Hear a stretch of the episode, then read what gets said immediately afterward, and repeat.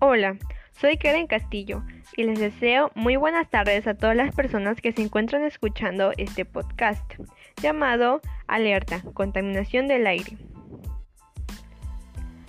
Actualmente tenemos un problema que ya se estuvo formando desde mucho tiempo, que es nada más y nada menos que la contaminación del aire.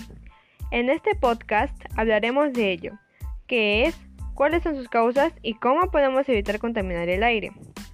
Ahora vamos a empezar. Primeramente necesitamos saber qué es la contaminación del aire.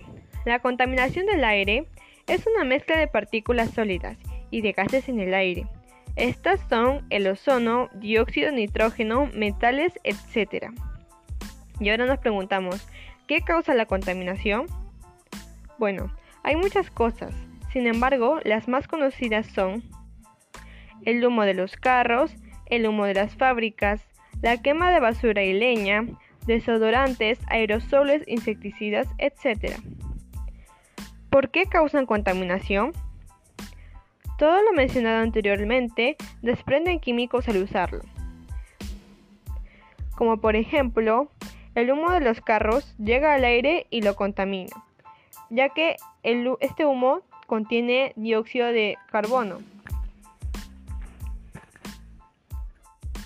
Si hablamos de los desodorantes, al usarlo, sus partículas están desprendidas en el aire y estos son químicos que alteran el oxígeno y lo contaminan.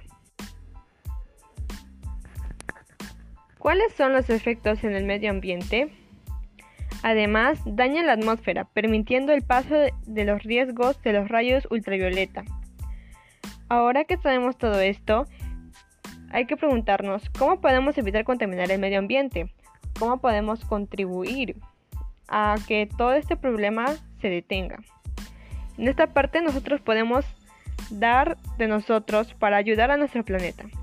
Trata de seguir estas medidas y y coméntaselo a tus familiares. Estas son usar el transporte público en vez del privado, ya que así habrán menos vehículos en las calles que boten dióxido de carbono en su humo y habrá menos tráfico.